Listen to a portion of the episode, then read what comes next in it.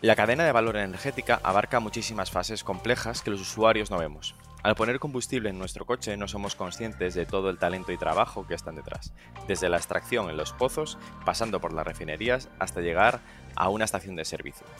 Por eso la innovación y la transformación digital en una compañía petroquímica es muy variada y puede tener aplicaciones muy diversas. Desde esta perspectiva hablamos con nuestro invitado de hoy, Juan Benavente, Head of Digital Ventures and Partnerships en CEPSA, Hablaremos de la universidad interna que han creado, su principal alma para transformar la cultura de la empresa, pero también de cómo se crean productos internos que potencialmente se pueden convertir en nuevas empresas. Quédate a escucharlo, suscríbete a nuestro canal y acuérdate de compartirlo.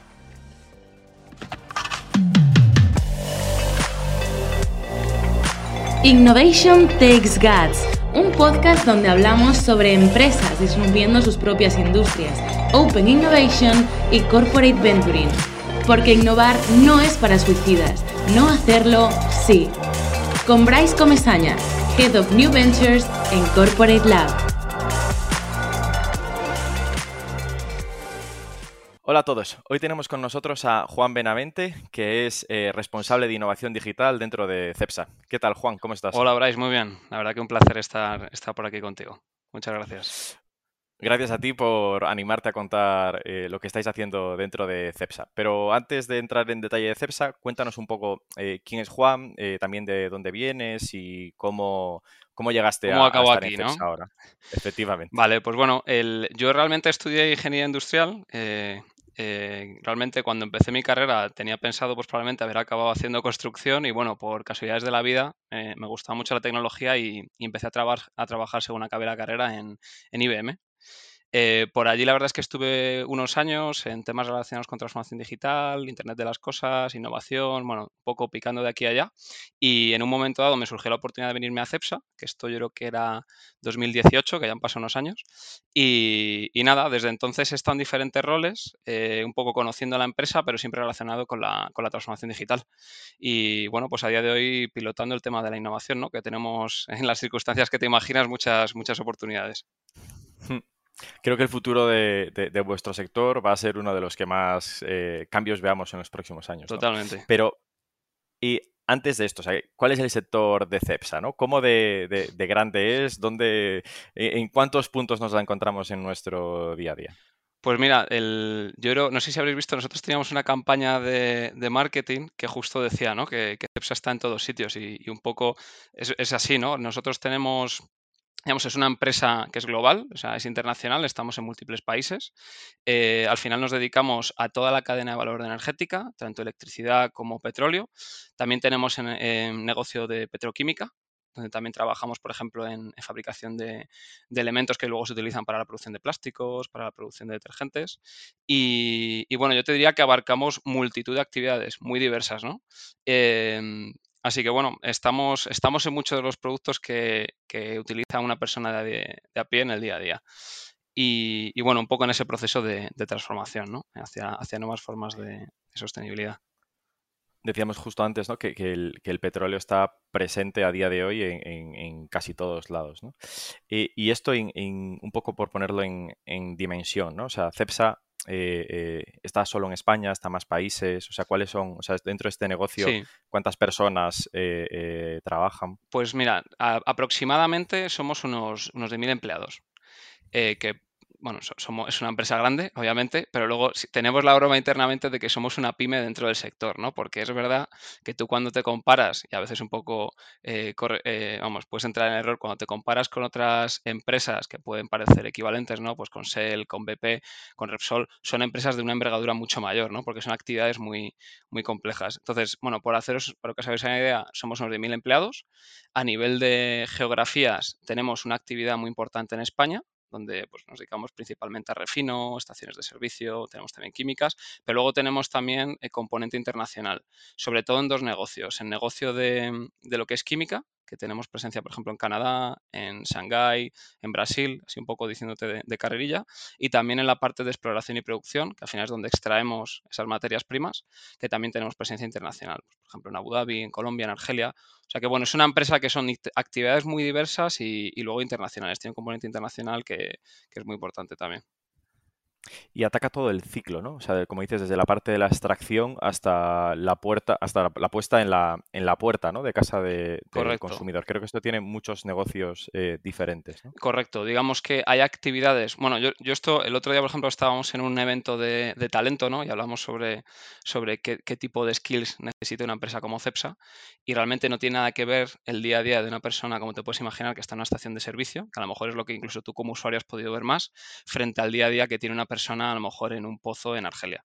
Entonces, efectivamente, digamos que estamos en todo el ciclo de vida del petróleo y el gas, también de la electricidad, y, mm, ahí, es donde te decía que pues, aparece también ese componente internacional, ¿no? porque muchas veces la parte inicial del proceso está fuera de España y hay algunas partes luego ya lo que es el refino, distribución, incluso llegar hasta cliente final, que incluso lo puedes asociar ya con retail en ese último punto de venta, que hay incluso nos, nos, comparamos con otro tipo de empresas completamente diferentes, donde ya es puerta a puerta o usuario a usuario, ¿no?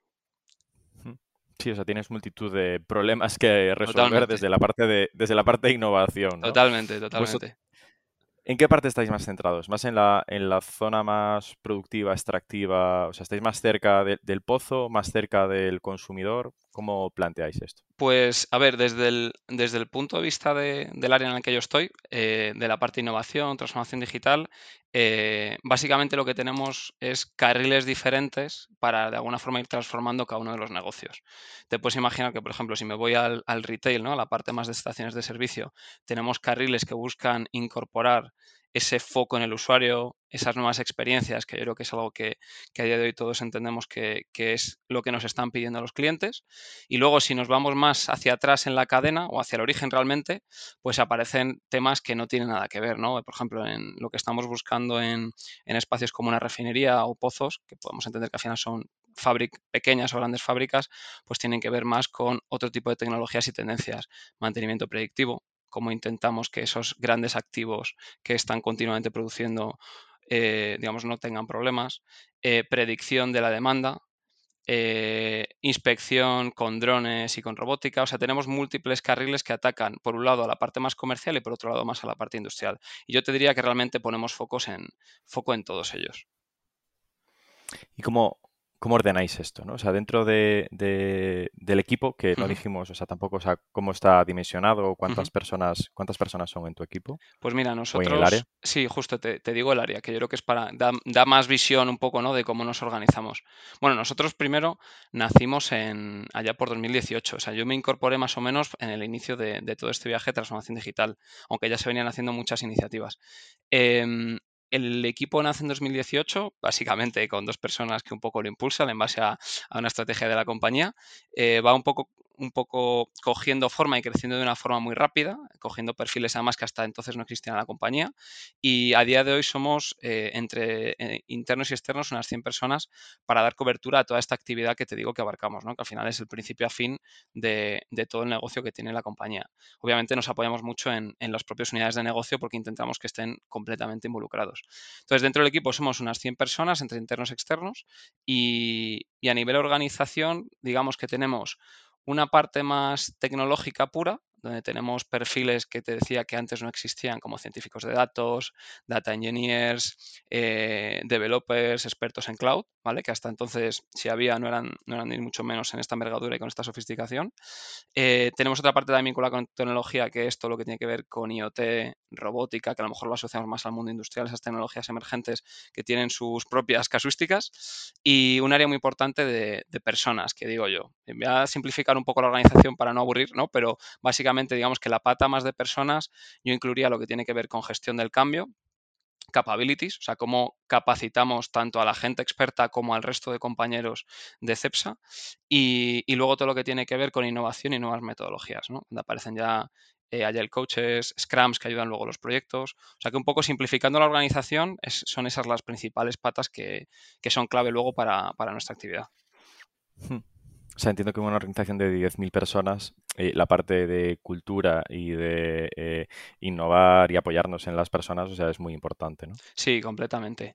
Em, de hecho, ahí es donde tenemos muchos retos, ¿no? Porque, eh, digamos, bueno, tenemos un expertise muy bueno en tecnología, y no, te, voy a engañar y decir que lo denominamos perfectamente, pero bueno, yo sí que creo que tenemos un equipo técnico muy, muy, muy potente que nos permite poner mucha experiencia en esos proyectos que desarrollamos, que son proyectos complejos, pero luego hay una complejidad en el ángulo de las personas que, que es muy importante, ¿no? Porque al final, eh, pues las fábricas, por ejemplo, si me voy al mundo fábrica, las fábricas son como son, ¿no? Son entornos hostiles, son entornos donde se tiene muy en cuenta la seguridad, eh, desde el punto de vista de que no nos podemos permitir algunos lujos que en otro tipo de industrias o en otro tipo de sectores sí que te puedes permitir de probar más a lo loco, ¿no? Entonces, es verdad que ahí la capa de, la gestión del cambio y la capacitación también para que al otro lado tengas personas que conozcan, conozcan la tecnología o las oportunidades, mejor dicho, que tienen con ellas, pues eh, hacemos un esfuerzo muy importante, Y por eso la, importancia que le damos mucho a esa área de personas. Y cuando empezaron estas dos personas en el 2018, eh, ¿cómo, ¿cómo, nació esto? ¿no? O sea, ¿cuál fue un poco el, eh, eh, la, mecha y, también, o sea, de, quién depende esto? O sea, esas dos personas, ¿de quién dependían para que fuese tan relevante y, en poco más de tres años paséis a ser ya casi 100 personas, ¿no? Y con un montón de proyectos en todo abanico que luego hablaremos. Pues, em, bueno, yo diría que la mecha, digamos que a nivel de compañía se hizo un ejercicio muy importante de estrategia global, ¿no? Estrategia 2030.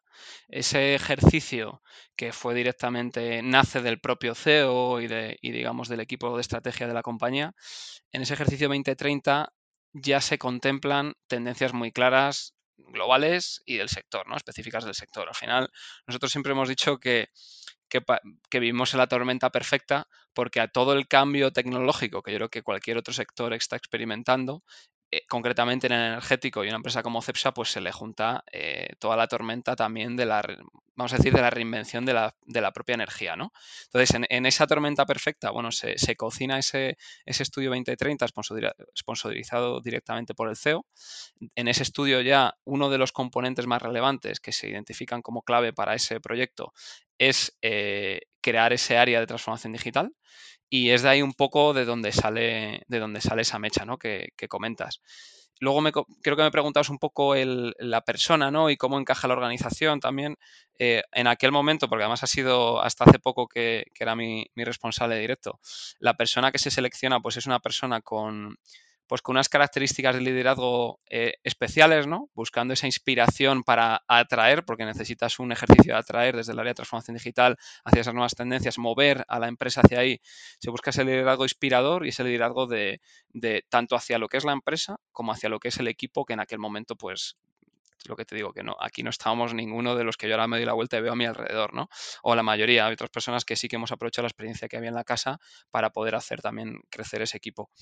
Em, entonces, Pero sí que un poco el, esta estrategia 2030, un poco impulsado por el CEO, ¿no? Se juntan las dos cosas, ¿no? De que hay una persona que tenga este liderazgo para atraer y otra que diga, Totalmente. tenemos que empujar esto porque 2030 eh, está ahí. Eso es, eso es. al final, un poco organizativamente, transformación digital, aunque ha ido un poco cambiando la organización, bueno, si, si estáis atentos a la prensa, hemos cambiado la organización y de CEO varias veces en los últimos tres años, ¿no? Vinculado con, con esto, pero bueno, ha habido diferentes cambios de, rumbo que iban ya apuntando hacia, hacia esa estrategia que te bromeaba antes de la entrevista de que, saldrá dentro de poco. Pero bueno, em, básicamente e, en, en, ese momento se le da completa relevancia a esa transformación digital mano, de la mano del CEO, por así decirlo, se pone en el comité de dirección para que con esa sponsorización que ha sido clave y con ese liderazgo un poco diferente, pues pudiesen o pudiésemos arrancar ese programa de proyectos y ese impulso que, en una empresa con una inercia, como cualquier otra, pues eh,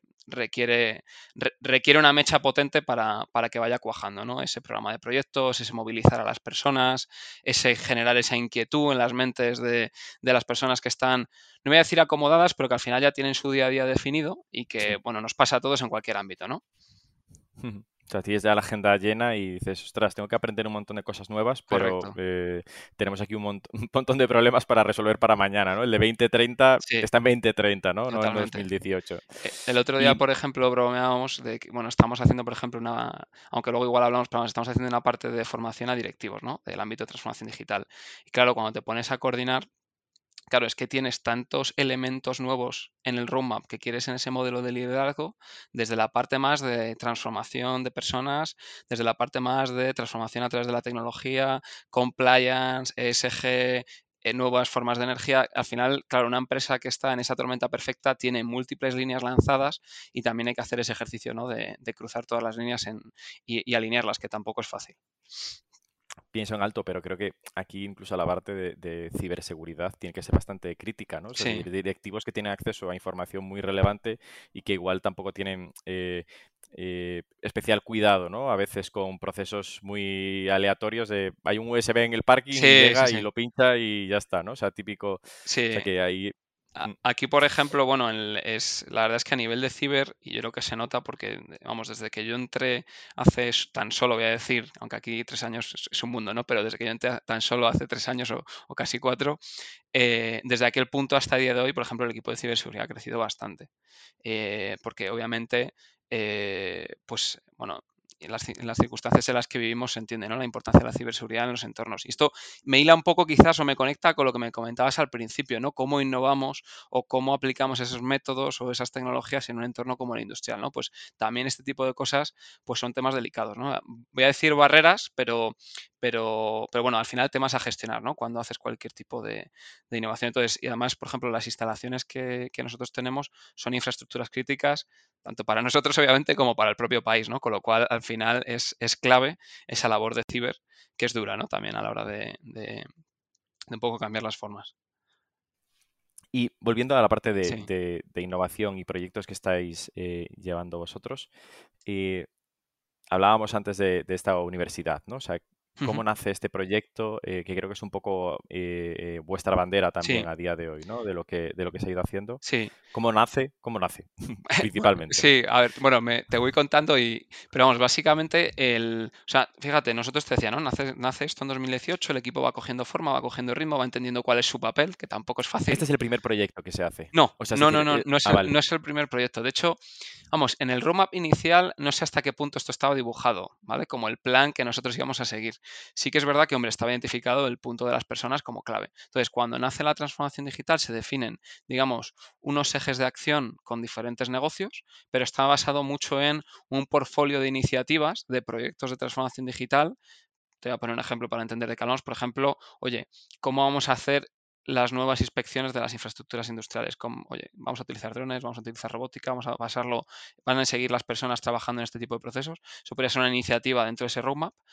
Cuando nosotros empezamos, definimos un backlog inicial de iniciativas, empezamos a trabajar poco a poco, según vamos incorporando a personas y vamos cogiendo inercia en ese backlog de iniciativas transversales a todos los negocios o específicas de negocio, y en un momento dado llegamos a la conclusión de que efectivamente estamos teniendo un, un impacto muy importante en la empresa, pero no está permeando a todos los niveles de la organización, porque al final el número de iniciativas que tú acometes a lo largo del año, pues al final es limitado, porque tu capacidad, siempre hay mayor demanda que, capacidad de ejecución, eso es así, y eso hay que gestionarlo. Entonces, Básicamente, eh, no podemos llegar a toda la empresa solo con iniciativas y nos damos cuenta que la transformación digital realmente tiene que llegar en la medida de lo posible a todas las personas de la compañía o esa era nuestra ambición.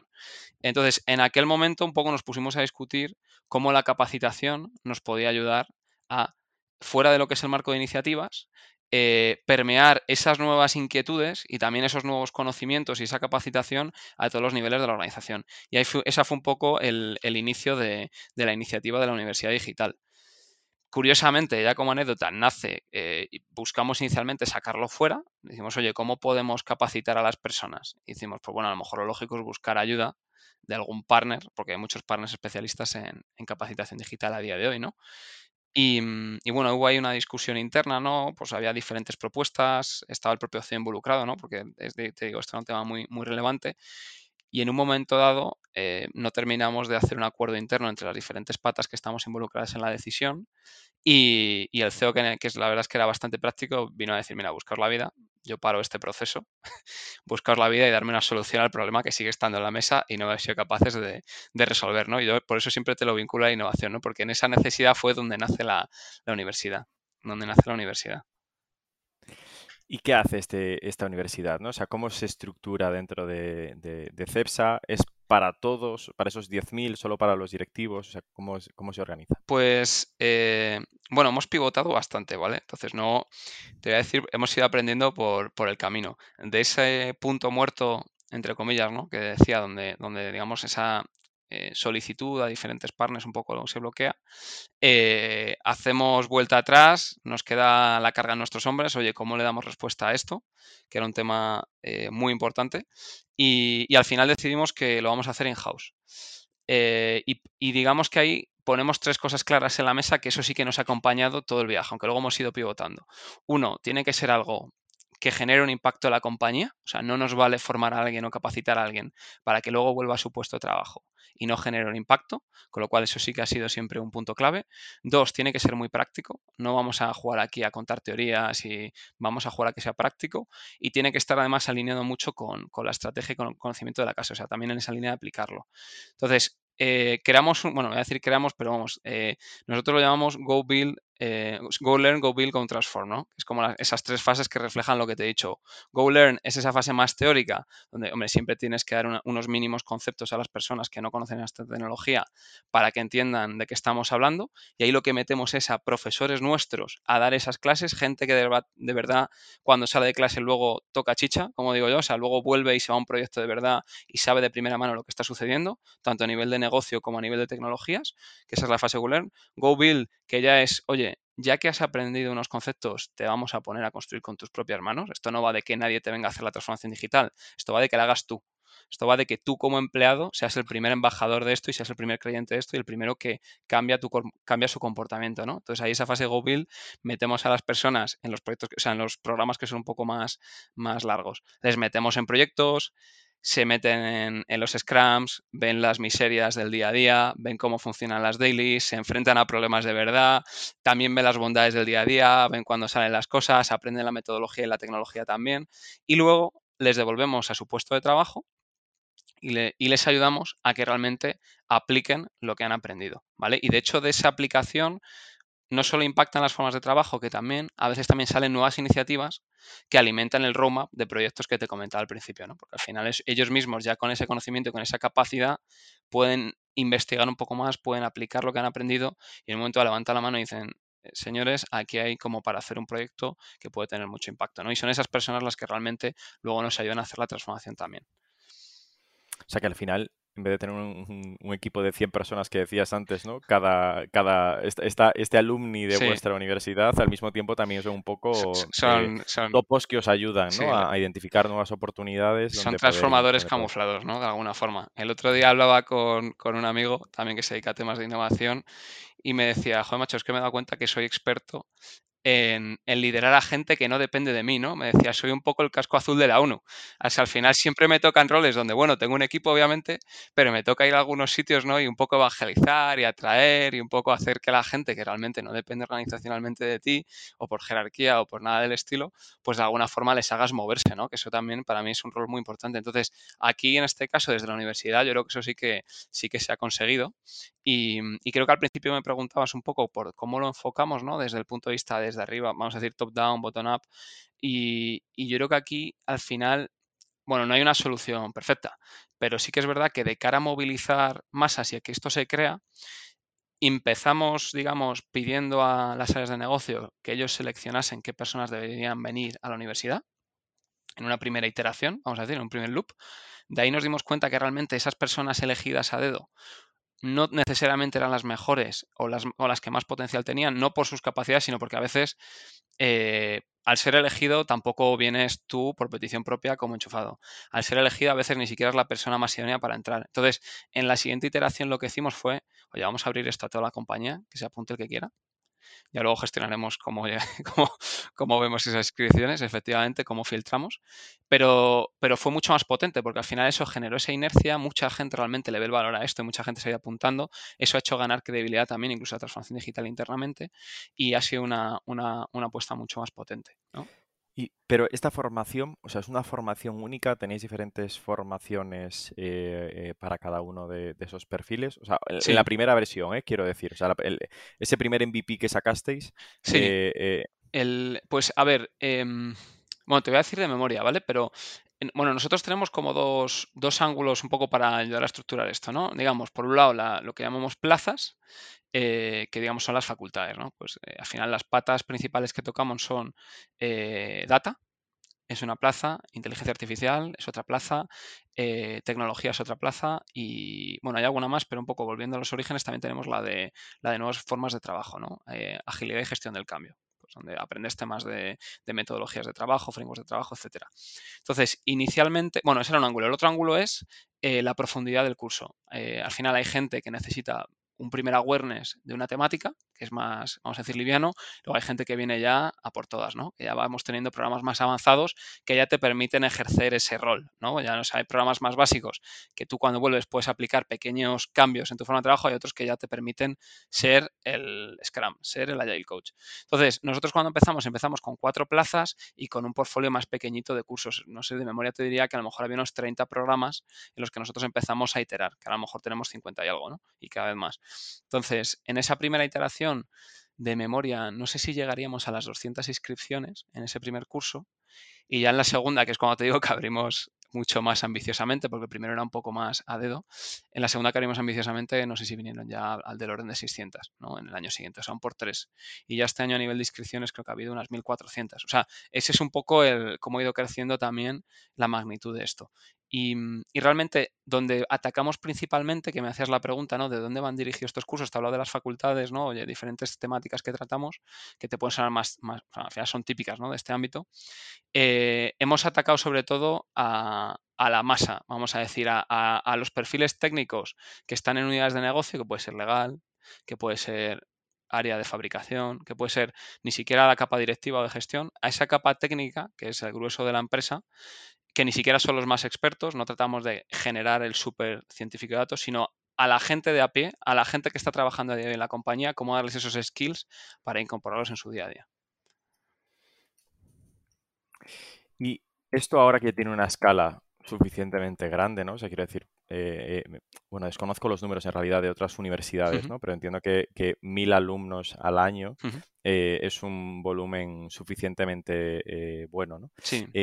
Esto ahora lo seguís llevando vosotros, se crea una unidad de negocio nueva para esto. ¿Cómo se articula desde el punto de vista societario, ¿no? También por así decirlo. Pues mira, aquí también hemos ido un poco experimentando. Sí que es verdad que nosotros, desde el ángulo de, innovación, siempre que, bueno, intentamos, ¿no? Eh, ser fieles luego, pero siempre que creamos eh, algún nuevo elemento, algún nuevo producto o servicio que creemos que tiene suficiente entidad, intentamos crearlo casi como, es decir, como una mini empresa, como una mini venture, como un mini team que de alguna forma es owner y vamos, es completamente owner de lo que sucede ahí dentro, ¿no? Y que es autosuficiente como para de alguna forma ir dando respuesta al reto que se ha planteado. Entonces, este es un ejemplo más, ¿no? Al final, esto es algo que nace un poco de esa discrepancia, ideación, tormenta que tuvimos y demás, en base a una necesidad, se monta, se le empieza a dar forma y al final lo que se crea es un equipo que tiene vida propia.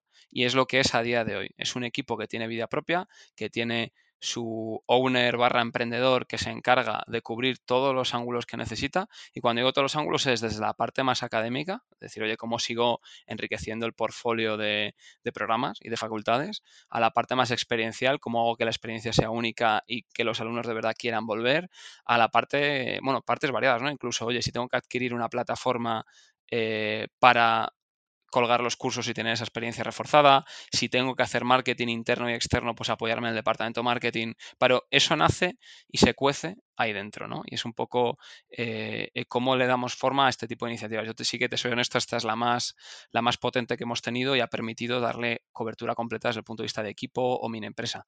Y a nivel societario, em, hemos hecho algunas iteraciones a día de hoy desde el punto de vista de poder spinofearlo, ¿no? A día de hoy es verdad que ya lo tenemos internamente, voy a decir, eh, en su propio nicho, y desde ahí estamos ya dando servicio hacia adentro de la empresa, es decir, a lo que te venía contando, ¿no? el número de inscripciones, y ya aspirando a poder con este método y con esta forma de hacer también dar servicio fuera.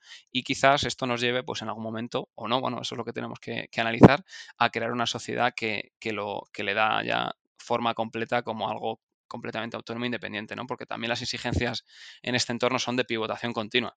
Cada año le pedimos nuevas cosas a la, universidad y, en esa, y en esa forma de trabajo está también su agilidad y su capacidad para responder.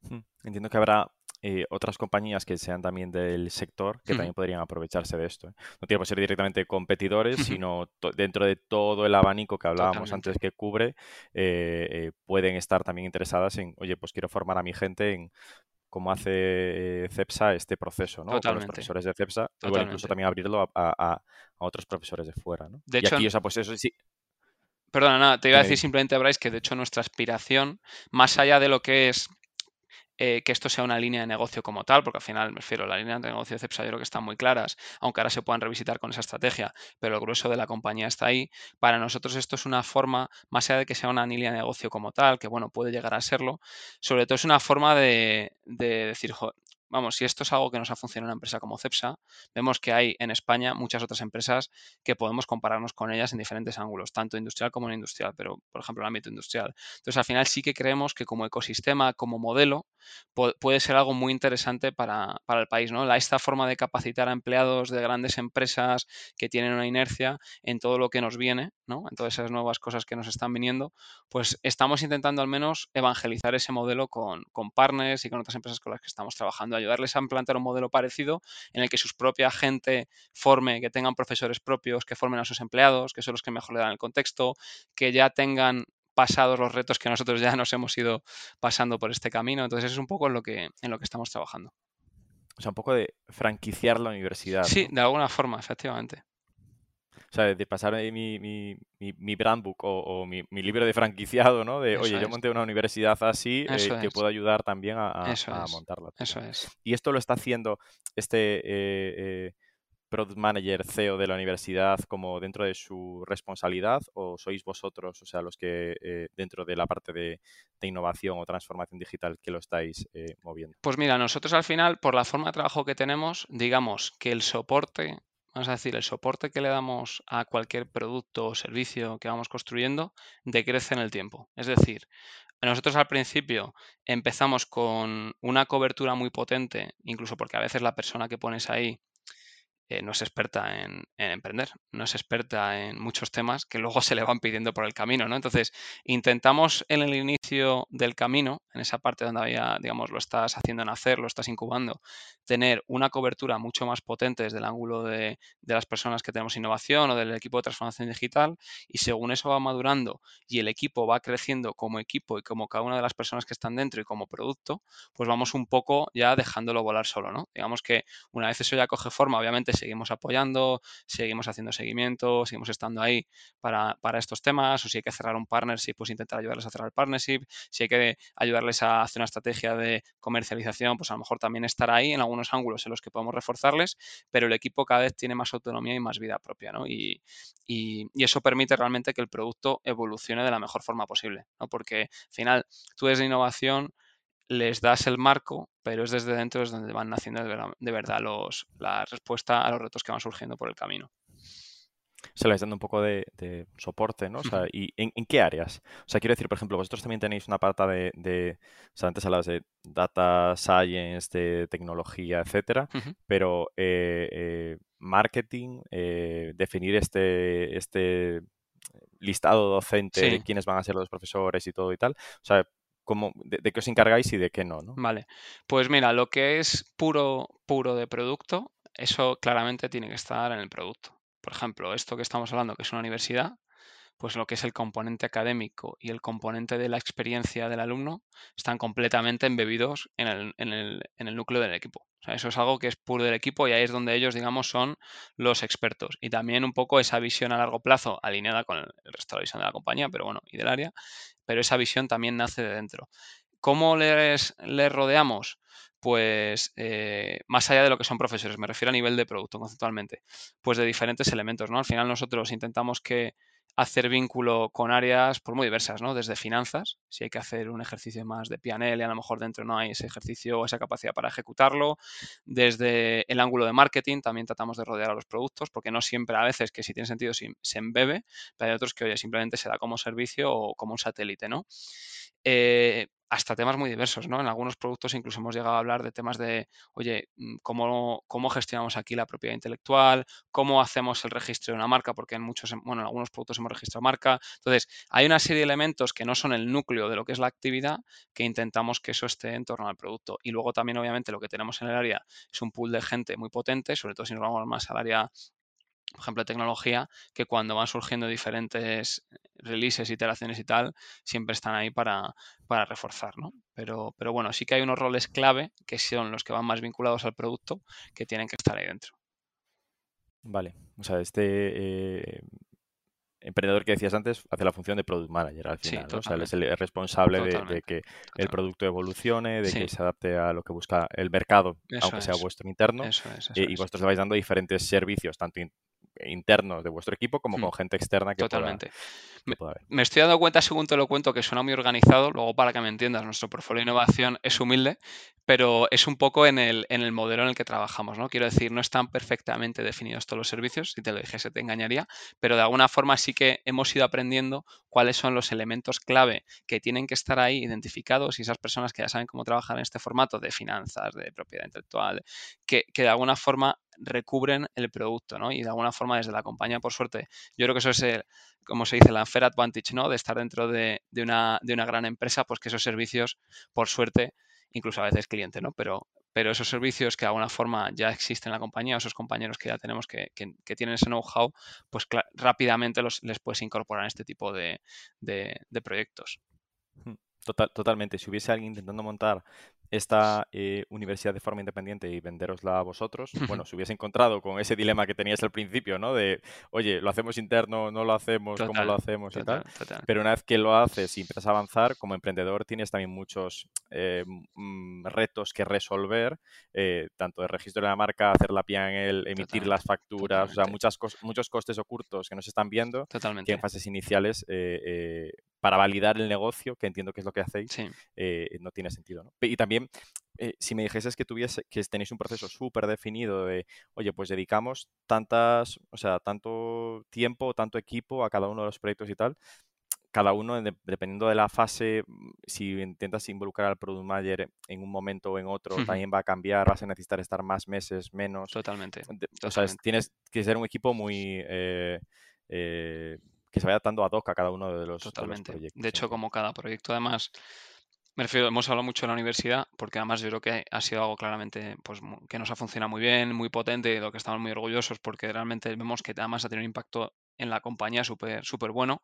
Em, claro, luego tenemos de todo, entiéndeme. O sea, desde, oye, desde temas más metodológicos hasta, por ejemplo, tenemos dentro de unos productos del portfolio eh, es una plataforma de datos para el mundo industrial, o sea, una plataforma para la operación de los datos del mundo industrial, que es uno de los retos que nosotros tenemos y que tienen muchas compañías. Cuando digo el sector me refiero de la industria en realidad, ¿no? De empresas industriales. Pues claro, si tú pones a comparar dentro del portfolio eh, un tema que es un assessment para ver cuál es el mindset digital de una empresa, que no tiene nada que ver con lo que es una universidad, como te acabo de contar en, eh, ahora, con una plataforma de datos que es un software, ¿no? Entonces tenemos diferentes elementos en el portfolio que requieren necesidades completamente diferentes, ¿no? Yo creo que aquí también, entendiendo nuestra forma de innovar como un, producto, un servicio, es también donde tenemos que ir aprendiendo, ir tocando, ir probando en qué ámbitos podemos jugar, qué ámbitos se nos dificulta más, qué productos queremos construir, cuáles creemos que están fuera de, lo que tiene que ser nuestra estrategia, ¿no? Y eso también tiene su propio, su propio ciclo de, iterar, ¿no? Por así decirlo, y de aprender eh, dónde tenemos que estar. Por ejemplo, el otro día hablamos de, de esta plataforma de datos que de hecho ya tenemos algún cliente fuera de CEPSA. Y, claro, em, pues el negocio del software tiene sus peculiaridades, ¿no? Requiere una inversión de capital muy importante, te pone a competir con una serie de empresas muy diferentes y que tienen una forma de trabajo muy diferente, te requiere estar en unos foros eh, donde si no estás por sinergias con el, con el resto de áreas de negocio de CEPSA, pues te, tiene un costo muy elevado estar en esos foros. Entonces, eso es un poco lo que, lo que estamos aprendiendo, ¿no? De cara a, orientar bien esa innovación y ese tipo de productos y servicios que vamos construyendo. Lo que sí que es verdad es que independientemente luego de cómo el producto acaba, acaba cayendo fuera de CEPSA, siempre que construimos algo soluciona un problema dentro de CEPSA. Con lo cual, de nuevo, volviendo a siempre, como poco, habremos resuelto un problema de la compañía y ojalá habremos generado una opcionalidad gracias a, ese posible negocio fuera o a ese posible impacto fuera, que no siempre es negocio o facturación. O que no es el, objetivo, ¿no? O sea, directamente eh, conseguirlo.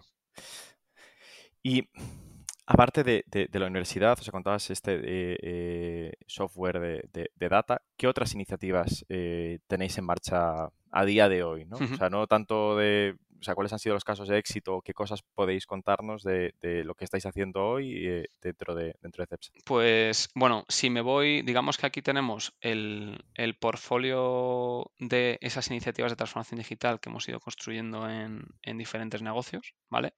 Ahí yo te diría que hay iniciativas súper diversas, desde temas de optimización de procesos industriales que han dado beneficios muy buenos, utilizando simulación, utilizando machine learning, en algunas, por ejemplo, en el área de, refino. Eh, hasta un proyecto que nos ha funcionado muy bien, que no tiene absolutamente nada que ver, que es eh, el chatbot de recursos humanos, que a día de gestiona multitud de casos en el día a día, ¿no? O sea, que son productos o proyectos muy, muy diferentes. En el caso de esta innovación que orientamos más a esa posibilidad de buscar opcionalidad fuera, eh, que quizás donde está más este marco de trabajo del equipo, tenemos la universidad, esa plataforma de datos que al final es, me mataría el product manager si, me oye, menos mal que esto no lo vais a publicar, pero es como un data lake eh, para el mundo industrial, una plataforma que es capaz de eh, ingestar datos de múltiples fuentes, ¿no? sobre todo con foco en el mundo industrial, y luego habilitarlas a través de diferentes medios a los casos de uso típicos que podemos tener en una empresa industrial, empleados que necesitan visualizar esa información en modo batch, empleados que necesitan explorar esa información con herramientas más avanzadas, científicos de datos que necesitan entornos de trabajo de ciencia de datos. Ese, por ejemplo, es otro producto que nos está funcionando muy bien.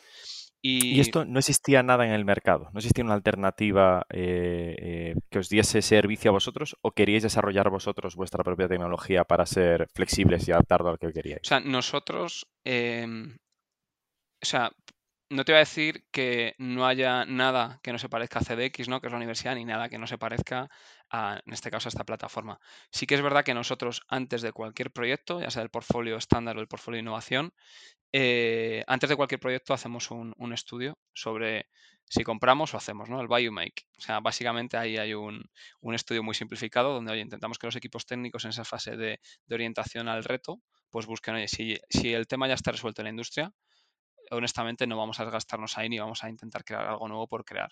Entonces eso sí que los equipos lo tienen muy claro. Sí que es verdad que, a veces entendemos, em, o sea, esta, este ejercicio de innovación no solo nos reporta retos resueltos, nos reporta también un espacio para los equipos donde hacer cosas a veces diferentes, donde encontrar un espacio donde experimentar, donde encontrar... Entonces, ese, ese, valor también lo sacamos ahí. Pero en cualquiera de los casos siempre hacemos ese análisis de, oye, nos vamos más a una plataforma de mercado que nos resuelve el problema o intentamos construir. Y siempre si hay algo en el mercado, intentamos ir algo de mercado y luego adaptarlo a los tres requisitos que sean un poco diferentes, precisamente por no desgastarnos en, ese punto.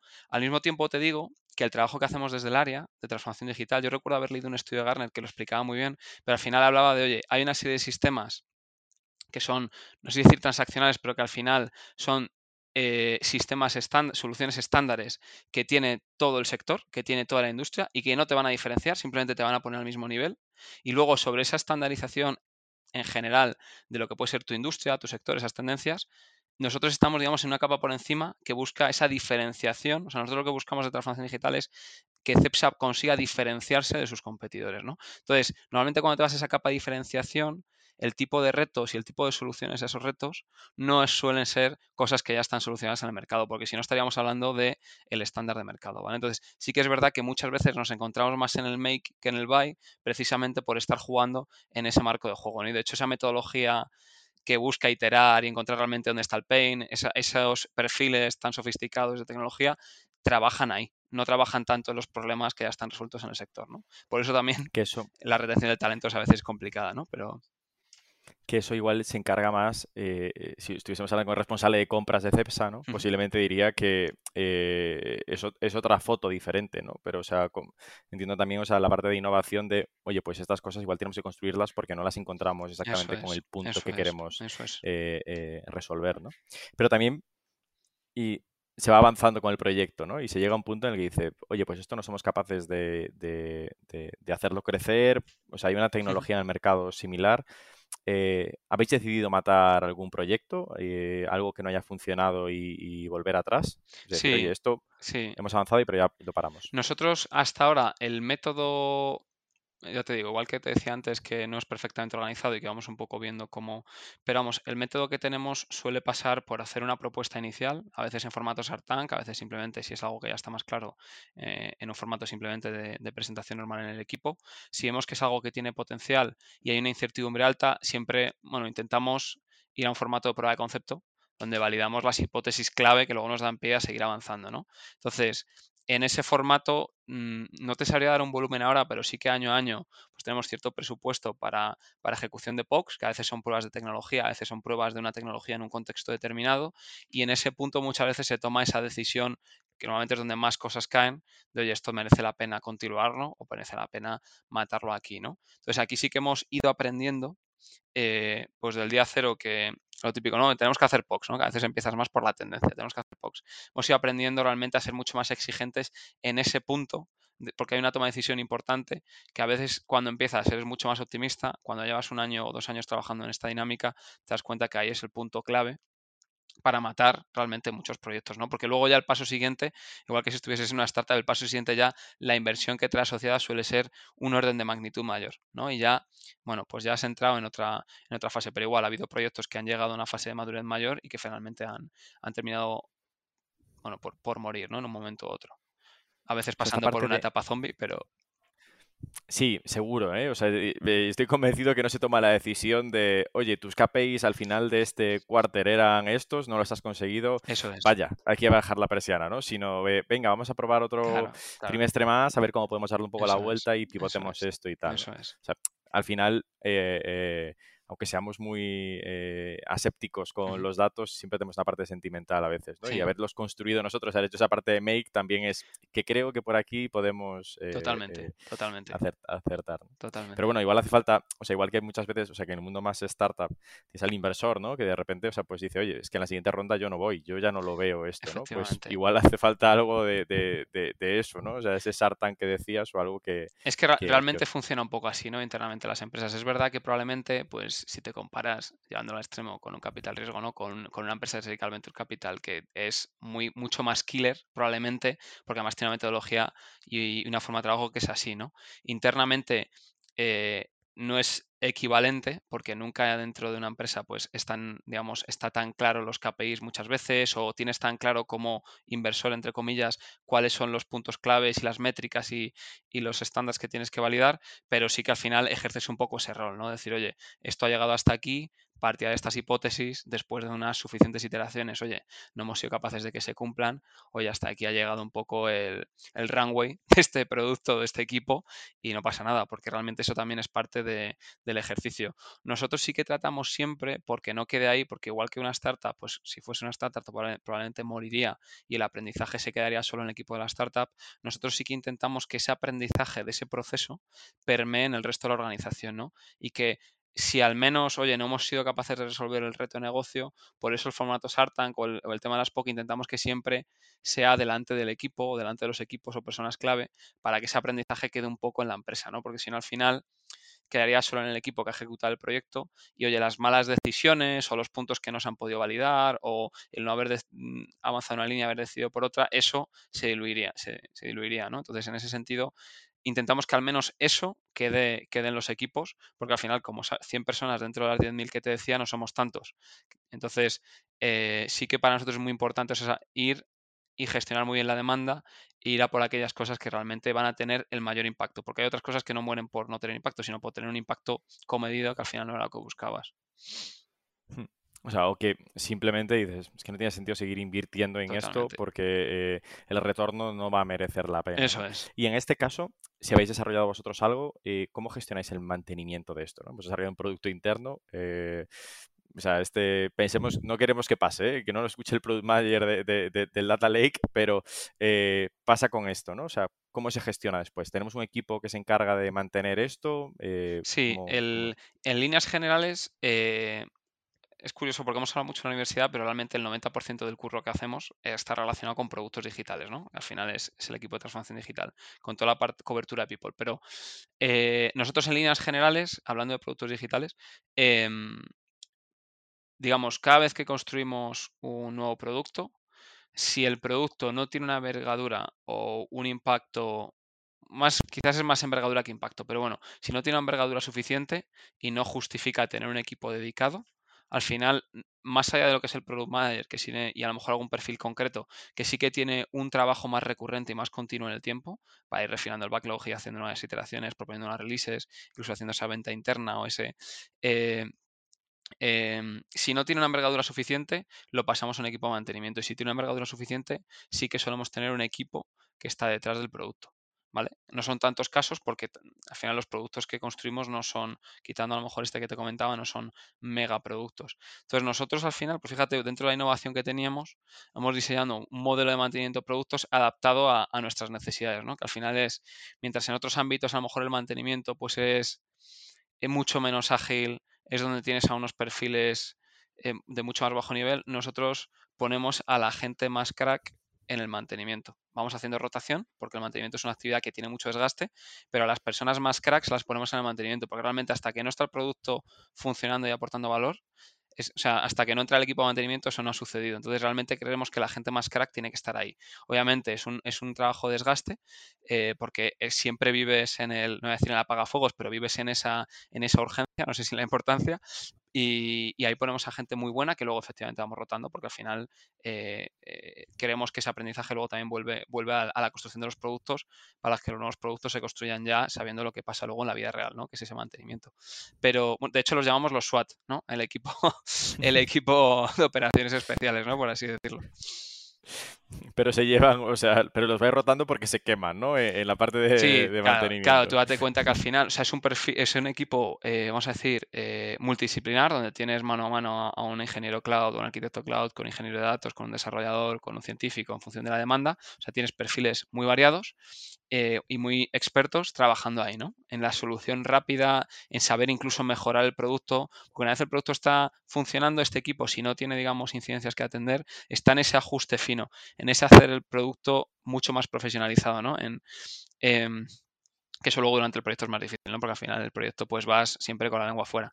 Entonces ahí ponemos a gente muy crack y sí que los vamos rotando para que, porque a todos nos gusta construir también cosas, ¿no? Entonces al final, oye, hay que buscar un compromiso entre poner ahí ese ajuste fino y tener a gente crack en ese ajuste fino y también el, que esa gente luego pueda aprovechar ese aprendizaje y meter los nuevos productos que van, que van haciendo. Interesante. Y eh, por ir acabando, Juan, hmm. ¿cuál es, eh, eh, cuál ves tú tus aprendizajes de estos tres años, ¿no? Que te darías, o sea, pensando, tomando de referencia hoy y viendo hacia atrás, ¿cuáles son las, reflexiones que haces de, tu rol? Pues mira, yo creo que em, bueno, probablemente muchos, ¿no? Porque ha cambiado todo muy rápido. Pero es verdad que te diría que, eh, por un lado, en un entorno tan cambiante y de, de, que la empresa siempre nos ha pedido ese empuje desde el día cero, o eso hemos entendido que nos pedía, ¿no? Porque al final el, yo creo que hay un, elemento clave que es no tener miedo a proponer cosas dentro de una empresa, ¿no? Efectivamente, dentro de empresas grandes, no creo que, que, sea el único que existe aquí representado, eh, dentro de empresas grandes, cada movimiento que da tres saltos hacia adelante eh, requiere un empuje y unas fricciones en muchos ángulos que hay que, gestionar, ¿no? Y muchas veces te puedes estar en la sensación de, bueno, pues mira, si me lo pones tan difícil, paro, ¿no? Pero es que realmente si la empresa, la empresa te está pidiendo eso, aunque luego te lo dificulte, ¿no? Entonces, yo creo que ahí el no tener miedo a proponer y a ir un poco a ese paso y si realmente, que es un poco la labor que hemos hecho como equipo, si creemos que tenemos que estar ahí, que esto es bueno para la empresa, empujar en esa dirección, aunque, aunque sea costoso a veces, ¿no? Eso, eso me llevo por un lado. Y, y luego también a, entender que las empresas son personas, ¿no? Muchas veces también cuando estás fuera de estas grandes empresas, dices, no, pues la CEPSA, ¿no? El ferrovial, que marca esta estrategia, o que dice esto, o que hace aquello, ¿no? Luego realmente cuando entras y abres la puerta y llevas tres días adentro, te das cuenta que al final esto va de personas, ¿no? Que realmente eh, tanto para ser inteligente y tener esa inteligencia corporativa, ¿no? De moverte internamente, como para entender que realmente eh, a la hora de empujar una empresa, de mover los hilos dentro, de poder mejorar la estrategia, las formas de hacer, realmente va de personas. Entonces, yo creo que eso para toda la gente que está trabajando en grandes empresas es clave conocerlo y entenderlo. ¿no? Muchas veces desde la, yo que vengo de consultora no lo terminas de ver porque ves el contexto de un proyecto y realmente esa parte que para mí es muy bonita de estar dentro y ver cómo todo va surgiendo y cómo empujando en diferentes ángulos suceden las cosas, también es, también es muy interesante. Entonces, quizás para mí esos son los, los dos principales aprendizajes. ¿Y, cuáles son los trucos para hacer que, eso salga, ¿no? Es decir, o sea, para que ese empuje, uno, que no te desgaste, porque entiendo que al final eh, eh, también acabas agotado a veces, ¿no? O sea, porque eh, propones, propones, empujas, pero todos son aristas, ¿no? Y no, y no sale. ¿Y cuáles son los trucos, además, para conseguir que esos proyectos salgan? Pues yo creo que Quizás me repito un poco, pero precisamente es la, parte de nuevo de las personas, tanto en este caso como por esa inteligencia corporativa, como luego desde el punto de vista de cada vez que haces algo en una empresa, impactas a alguien, ¿no? Y eso es así. Teníamos una frase eh, que utilizamos un poco de broma eh, dentro, ¿no? Eh, nosotros en España, te decía antes, ¿no? Tenemos parte de la, fabricación en, Andalucía. Y, y, muchas veces vas abajo a proponer y a hacer proyectos que tú tienes clarísimo que desde tu ignorancia o no ignorancia, tienes clarísimo que es lo mejor para todo el mundo. Y, luego realmente no estás terminando de empatizar, ¿no? No sales del edificio. muchas veces no, hay una frase, ¿no? Una, una, anécdota que corre, que es la de ya viene el de Madrid a decir que me va a ayudar, ¿no? O la, la, gran mentira de hola, soy de Madrid, vengo a ayudarte. Entonces, yo creo que al final, y te pongo este ejemplo porque quizás es en nuestro caso CEPSA, donde tenemos eh, los dos mundos más diferentes, ¿no? La oficina central en Madrid frente a los centros productivos que tienen unas exigencias diferentes, ¿no? Y, muy exigentes porque es, es entorno muy hostil. Entonces, al final, eh, para nosotros ha sido clave la cercanía a las personas, tanto para inspirar y atraer algunos ámbitos y atraer a determinadas personas que han sido claves, que luego han sido embajadores un poco, como te decía, tanto en la universidad como en proyectos de las cosas que hacemos, como para tener esa cercanía, esa confianza de, tú a tú entender de verdad el problema y realmente plantear el problema desde, desde la ayuda real y no desde la teoría ni el vengo a, contarte lo de que se supone que deberías hacer, como si no supieses lo que deberías hacer, ¿no? Con, esa... Eh, hay que saber ponerse, creo, mucho en, el zapato del, innovado, ¿no? Sí, al que le estás cambiando, o sea, su puesto, su mecánica, o simplemente porque creemos que probando este, esta POC vamos a mejorar este proceso. Eh, eh, pero también él a veces le dice, oye, es que esto no va a funcionar, yo lo sé yo por experiencia, ¿no? Pero también tiene que estar abierto suficientemente para probar otras cosas y también equivocarse. Y eso también es un tema muy cultural y de personas. Sí, yo creo que hay, hay que ser muy generoso y hay que estar abierto y tal. Y, y luego quizás algo que nos ha ayudado a nosotros en algún caso, nosotros cuando nació el proyecto en general de transformación digital, que obviamente cuando vienes a transformar, pues generar ciertas fricciones en algunos ángulos, hay cosas que no se comprenden, hay cosas que siempre solapas con cosas que ya se hacían, tanto en formación, en IT, en, diferentes frentes. Eh, a nosotros algo que nos ha ayudado mucho estratégicamente es plantear el proyecto como algo temporal, como algo que tiene un inicio y tiene un fin, porque se entiende que todo lo que, de alguna forma, todo lo que nosotros construimos en el día que hayamos acabado nuestro trabajo, permeará en las unidades de negocio o en las áreas corporativas que ya existen. ¿no? Y yo, para alguien que se estuviese planteando a día de hoy empezar un, un trabajo un proyecto parecido un programa, creo que a nosotros eh, voy a ser un poco el vender así el proyecto como un ejercicio temporal hace que muchas de esas amenazas que todos intuitivamente nos surgen, ¿no? Cuando alguien se mete en tu ámbito y te toca y te dice y te cuestiona, pues nos ha ayudado mucho también a que no nos entiendan como una amenaza, que a veces es inevitable, a que no salten todos los anticuerpos del organismo que ya hay ahí y, un poco se nos acepte, ¿no? Ese nuevo ADN dentro, de, dentro del trabajo que hacemos. Bueno, ¿sabes qué? Acabas de, inocular ya el, truco, ya ahora ya no te va a funcionar más, ¿no? Ahora cada vez que vayas a decirle a alguien, oye, que esto solo va a ser tres meses de prueba, eh, ya van a saber que, no, que, no, va a ser así. Ya me van a cazar, sí, sí, sí. Eh, y, y ya de, cierre, ¿cómo ves tú el, futuro de, vuestro sector, ¿no? O sea, del petroquímico en general, o sea, de, la energía, etcétera. ¿Cómo, ¿Cómo, veis eh, las gasolineras del futuro, en definitiva? Pues mira, yo aquí tengo dos reflexiones, ¿no? Por un lado, creo que, voy a decir a nivel empresa, aunque también a nivel sector, somos una empresa con mucha historia ya vivida y con mucha historia por delante. O sea, la verdad es que cuando entras aquí el día cero y ves yo creo que no se, no se entiende cuando tú ves en la gasolinera, en la estación de servicio, el, vamos a decir, el combustible que sale de la manguera no se entiende para que eso llegue ahí lo que ha sucedido. Yo creo que nadie, es, incluso yo que llevo aquí años, se entiende, ¿no? Toda la tecnología, la ingeniería y talento que hay detrás, que además es una empresa española que a mí, vamos, me alegra mucho, todo el talento que hay detrás para que eso suceda, ¿no? Entonces somos una empresa con mucha historia y con mucha historia también por delante. Yo creo que, bueno, de hecho, te, hacía bromas antes, ¿no? De la entrevista que, que vamos a publicar una nueva estrategia y una estrategia que yo creo que va a ir en la línea de lo que está yendo el sector y que va a proponer pues esas nuevas formas de energía, de movilidad, de orientación usuario final que yo creo que, todos estamos esperando y que son necesarias tanto como empresa como, como país, ¿no? Y yo creo que eso es clave, por un lado.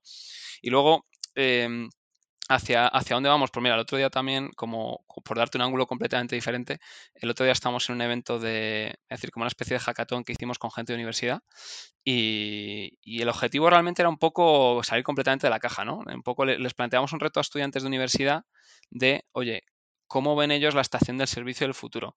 Y lo dejamos muy abierto porque no era ni siquiera que se lo imaginasen con combustible ni con energía, era, oye, ¿tú cómo visualizas?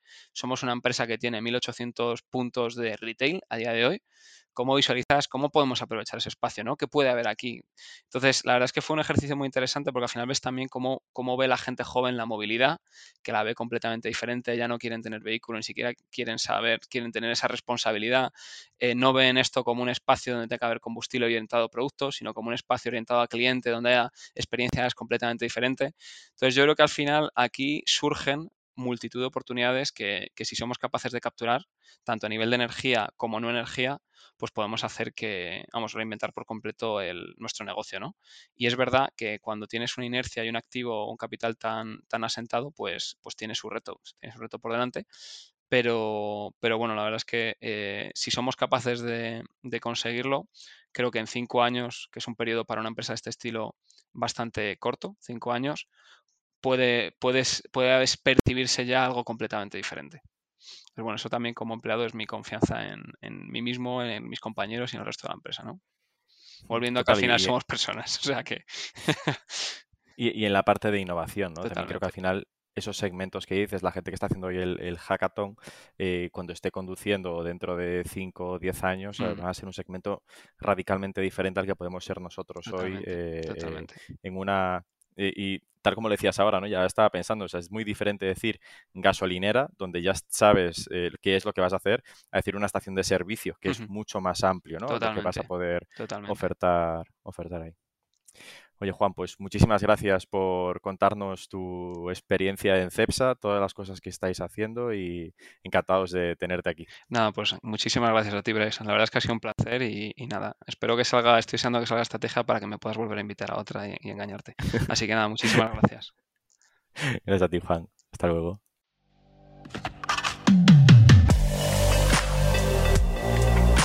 Innovation Takes Guts, un podcast donde hablamos sobre empresas disminuyendo sus propias industrias, Open Innovation y Corporate Venturing.